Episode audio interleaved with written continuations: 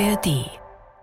So, bald geht's los. Wir fahren mit dem Fahrrad von München in Bayern nach Paris.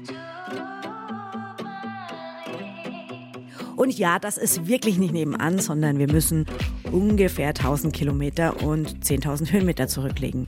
Wir, das sind die Bergfreundinnen und ich bin die Kadi. Und ich bin die Toni und ich darf euch noch sagen, dass wir das mitten im Juli machen. Das heißt, es wird ganz schön heiß. Wir werden richtig dolle schwitzen und alles, was wir haben, sind unsere drei Fahrräder, ein Zelt und die Hilfe von euch, unserer liebsten, besten Bergfreundinnen-Community. Und ich bin auch noch da. Ich bin die Kati. Ich bin die dritte bei den Bergfreundinnen.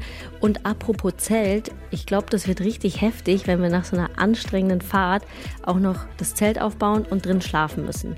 Und was ich noch spannender finde, ist, dass wir einen Film draus machen und deshalb ein Kamerateam uns jeden Tag begleitet.